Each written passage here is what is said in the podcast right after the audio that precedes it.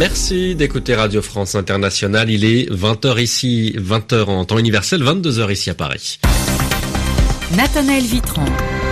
Soyez les bienvenus dans cette édition du journal en français facile. À mes côtés pour le présenter, Sylvie Berruet. Bonsoir Sylvie. Bonsoir Nathanaël, bonsoir à tous. À la une, un des neuf juges de la Cour suprême aux États-Unis va prendre prochainement sa retraite. C'est donc Donald Trump qui va pouvoir nommer son successeur.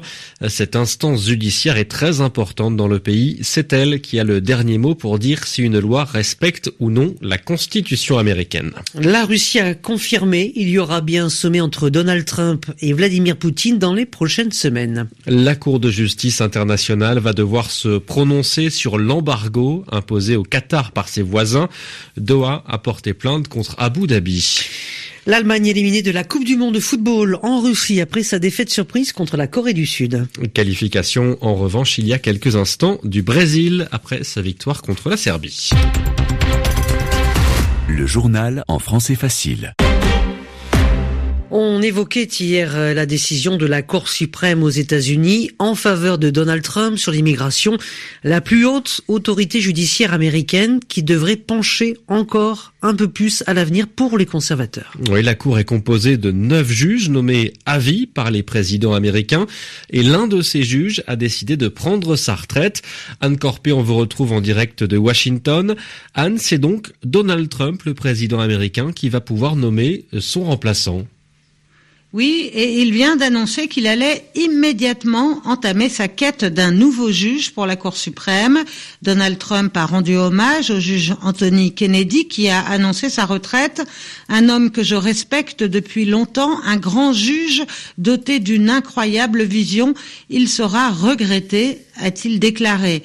Âgé de 81 ans, Anthony Kennedy donnait la majorité tantôt aux conservateurs, tantôt aux progressistes. Il s'était par exemple prononcé en faveur du mariage entre personnes du même sexe. Il a servi pendant 30 ans à la Cour suprême et son vote a souvent été décisif. Donald Trump risque de choisir un homme moins mesuré, plus franchement conservateur pour le remplacer. Ce sera le deuxième juge de la Cour suprême que le 45e président américain nommera en moins de deux ans.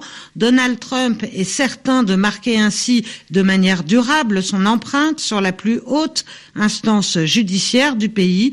Le juge choisi par le président devra être confirmé par le Sénat. Le chef de la majorité républicaine a annoncé que le vote aurait lieu cet automne. Pourtant, en 2016, Mitch McConnell avait bloqué la nomination d'un juge désigné par Barack Obama au motif de la tenue cette année-là de l'élection présidentielle et le chef de la minorité démocrate l'a invité à suivre cette règle et à ne pas voter avant les élections de mi-mandat qui doivent avoir lieu en novembre prochain. Anne Corpé, correspondante de RFI à Washington. Merci Anne. Donald Trump qui pourrait rencontrer Vladimir Poutine dans les prochaines semaines. Le président américain et le président russe ne se sont pas encore rencontrés en tête à tête. Moscou et Washington se sont mis d'accord aujourd'hui pour organiser un sommet entre les deux hommes. On ne connaît pas encore la date ni le lieu exact de cette rencontre, mais elle aura lieu dans un pays tiers, c'est-à-dire ni en Russie ni aux États-Unis. La Pologne a fini par reculer en apportant des modifications à une loi polémique sur l'Holocauste. L'Holocauste, c'est-à-dire l'extermination des Juifs pendant la Seconde Guerre mondiale. Il y avait 3 200 000 Juifs en Pologne avant la guerre. Seuls 200 000 ont survécu et le gouvernement polonais voulait punir de prison ceux qui estimaient que la Pologne avait été parfois complice de ce massacre. Sous la pression d'Israël et des États-Unis, les députés polonais ont fini par abandonner ce projet. La Cour internationale de justice examine en ce moment une plainte déposée par le Qatar contre les Émirats arabes unis. Oui, cette cour est située à La Haye, aux Pays-Bas. Les Émirats arabes unis, mais aussi euh, l'Arabie saoudite, Bahreïn et l'Égypte ont imposé un embargo au Qatar depuis un an. C'est-à-dire qu'ils ont fermé leurs frontières et interdit à leurs entreprises de faire du commerce avec ce pays. Doha accuse donc son voisin de violation des droits de l'homme. Muriel Paradon. Le 5 juin 2017, quatre pays dont les Émirats arabes unis décident d'isoler le Qatar, accusé de financer le terrorisme, ce que Doha dément. Conséquence, les frontières ferment, des milliers de Qatariens se retrouvent bloqués hors de chez eux, des familles sont séparées. Le Qatar accuse les Émirats de bafouer les droits de ses ressortissants sur son territoire. Il réclame à la Cour internationale de justice de mettre fin à ces discriminations et exige des réparations financières. De leur côté, les Émirats, mais aussi l'Arabie saoudite, deux pays à l'origine de l'embargo, viennent d'annoncer qu'ils feraient également appel à la Cour internationale de justice. Ils accusent le Qatar d'avoir violé leur espace aérien. Cette crise dure depuis plus d'un an et elle n'a toujours pas été résolue diplomatiquement. La Cour internationale de justice, la plus haute instance judiciaire des Nations unies, est donc sollicitée. Mais si elle peut juger des différends entre des États, elle ne dispose pas de moyens coercitifs pour faire appliquer ses décisions.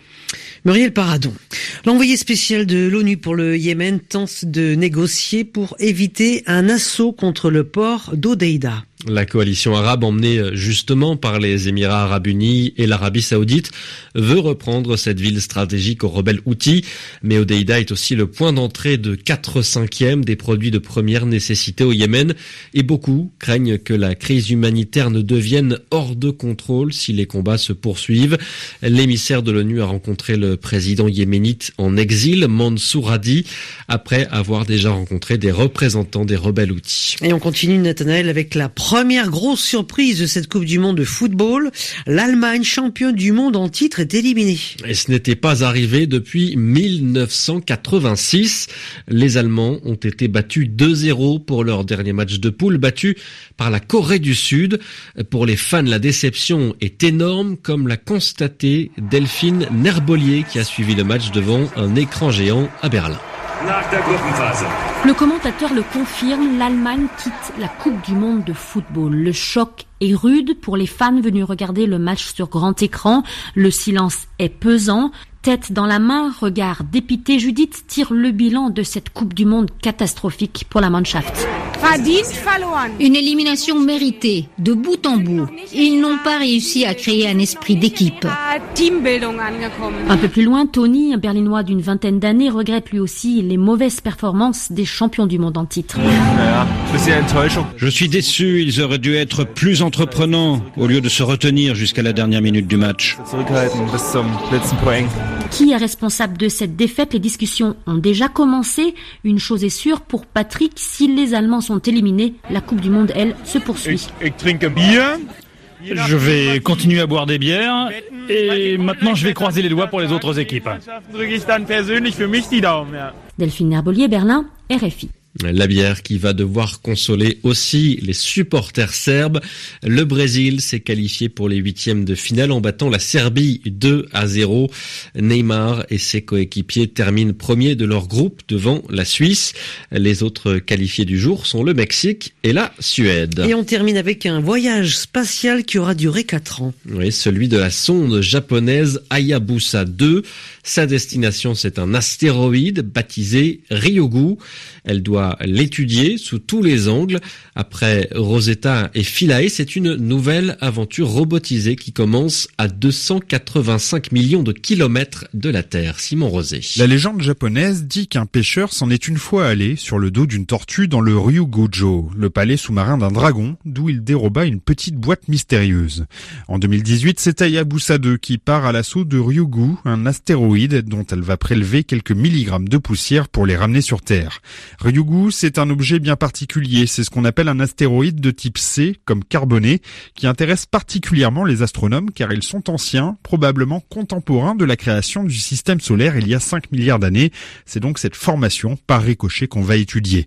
Pour ce faire, Hayabusa 2 recevra un petit coup de main européen appelé mascotte. Stéphane Oulamec est son responsable à l'Agence spatiale européenne. La sonde va larguer un petit atterrisseur de la taille d'une boîte de chaussures. C'est mascotte. Il pèse seulement seulement 10 kg, il n'embarque que 4 instruments scientifiques, mais il nous permettra de faire de belles découvertes avec la sonde Hayabusa 2.